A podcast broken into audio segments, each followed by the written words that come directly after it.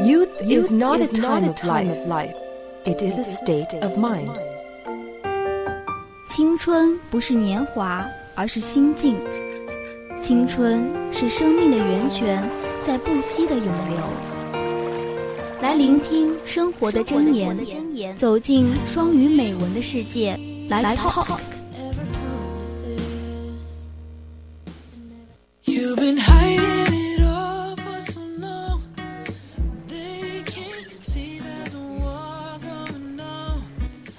的第一篇美文，也就是它让我的每一天都充满惊喜。I awoke one morning this week, feeling sore and tired. After a week and a half of batting caterpillars that were trying to destroy our beautiful trees, hours spent sparing the tree and then raising them afterwards began to take its toll on my spirit and my muscle. 这周的一个早晨，我起床时感觉身体不适，我四肢酸痛，疲累不堪，因为整整一周半的时间，我都跟在毛毛虫较量，以免它们破坏我家院子中美丽的小树。我连续几个小时为树木喷洒农药，然后把农药用水冲掉。现在我的精神和肌肉都开始为这份苦力付出代价了。This peculiar morning, I had decided that caterpillar could not be very compassionate until I noticed this cat-boy message from my precious husband of 1470 years. The message said, I heard the caterpillars telling last night they are almost ready to surrender, so keep up to good work. 这个早晨我已经断定毛毛虫是杀不完的。突然，我意识到黑板上有一个留言，来自我相濡以沫了四十七年的真爱丈夫。这则留言说：“昨天晚上我听到毛毛虫互相交谈，凌晨三点半的时候，他们差不多准备投降了，所以请继续加油吧。” I turned the blackboard over, and the message continued. As it said, "You are a brave warrior. Down with them." 我把黑板翻过来，留言继续说。他说道：“你是一个勇敢的勇士，灭了他。” I didn't think that I could love my husband more than I do now. 此时此刻，我觉得自己给他的爱意已经无可附加了。 as he is always leaving me wonderful message of love and strength. Stand a chance, I'm convinced. From the moment 他总是会给我留下这样诙谐的留言，表达他的爱意和支持。I guess that the heart is always growing. 我想人的心灵总是在成长的。 With soup sparing in hand, I proceeded to battle the endeavor for another day. Then caterpillars are now ground, and my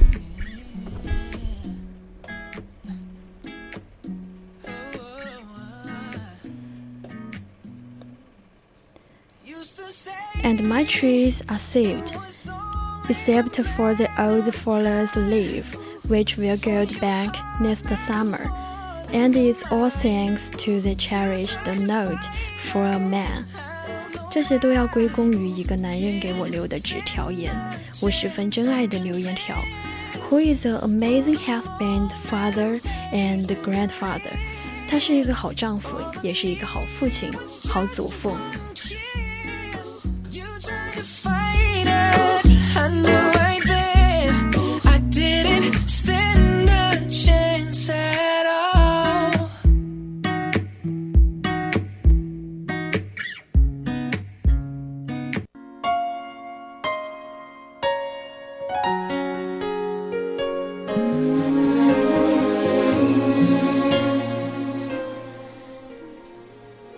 那么我们第二个美文，也就是即使生活琐碎，也要活得优雅。Who can see that their loves are not insignificant？谁的生活不琐碎呢 Everyone's life is composed with one after another insignificant day。我们的一生 都是由这一个个琐碎的一天而构成的。Some people got their willpower eroded in this endless loop of days。有的人在这一日的循环中被消磨了意志。They think this is how things can only be like。认为一切也就这样了。 So they choose to raise the comprehension and become methodical. They become the background colors in others' eye. They won't achieve anything great to be the writing down in history, nor can they bring any enjoyment to be the people around them. 于是他们选择与平庸妥协，成为别人眼中的背景颜色， 不光不会在历史上留下一一笔伟绩，甚至无法为身边的人平添一抹色彩。They are alive, but deep down in their hearts, something important has died. 他们活着，但是他们心中的一部分已经死了。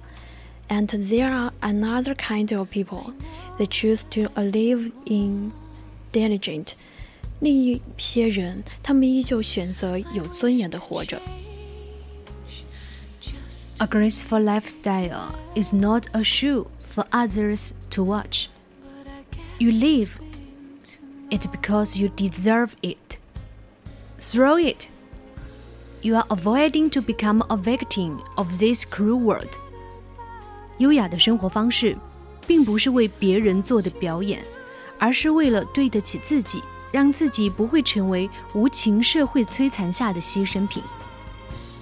This kind of people know how to find joy in simple things.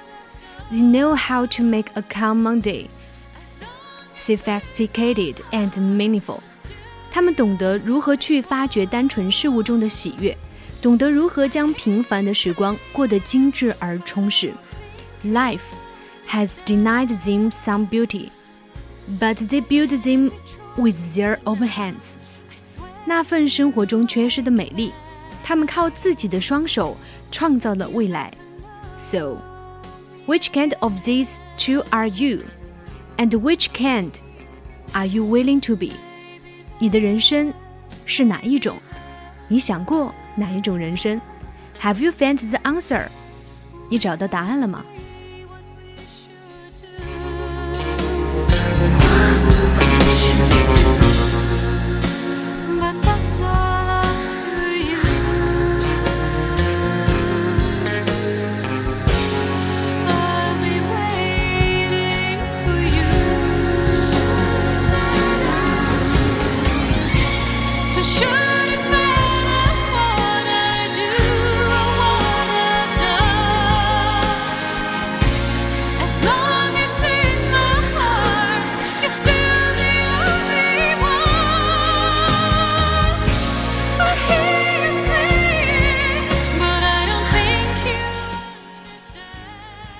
那么我们最后的一篇美文，也就是遵从本心，做你自己。There will never be anyone else like you in the future of the universe. That's why being yourself is more important than anything else. 宇宙中再不会有一个人和你一样，这就是为什么做自己比做什么都更重要。That's true how life works. To step for it followed by one and a half bike as those who lost their power try to reverse the process. 生活就是这样，向前迈两步，接着后退一步半，而失去权势的人，努力的想要逆转这个顺序。 Those who benefit most from the statu quo and naturally the last interested in change, and they found allies in the fulfill, and the another tracing. Conformity always included a treat of punishment if you fall to fear it, whether it comes for the ridiculed, being somebody by others or decorated actually.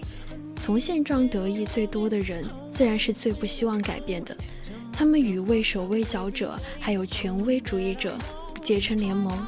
如果你不能适应随大流，遵循一致，往往会有遭到惩罚的风险，或者是受人奚落，或是别人避之不及，甚至是受到攻击。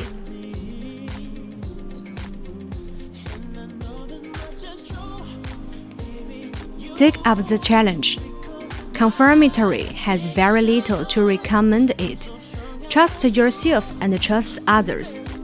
Mad courage and inner frustration are the three princes of conforming. Only those with the courage opening to live their dreams can even hope to find lasting satisfaction with their lives. 接受挑战吧，循规蹈矩没什么可以褒奖的。相信自己，相信他人。平庸无才和内心的挫折，才是墨守成规真正的代价。 只有敢于实现梦想、心怀勇气的人，才能够在生命中获得源源不断的满足感。现在是北京时间的二十一点五十七分。Yes, this is the end of the program. We'll see you next Wednesday. 我是唐鑫，我是小满，我们下次再见。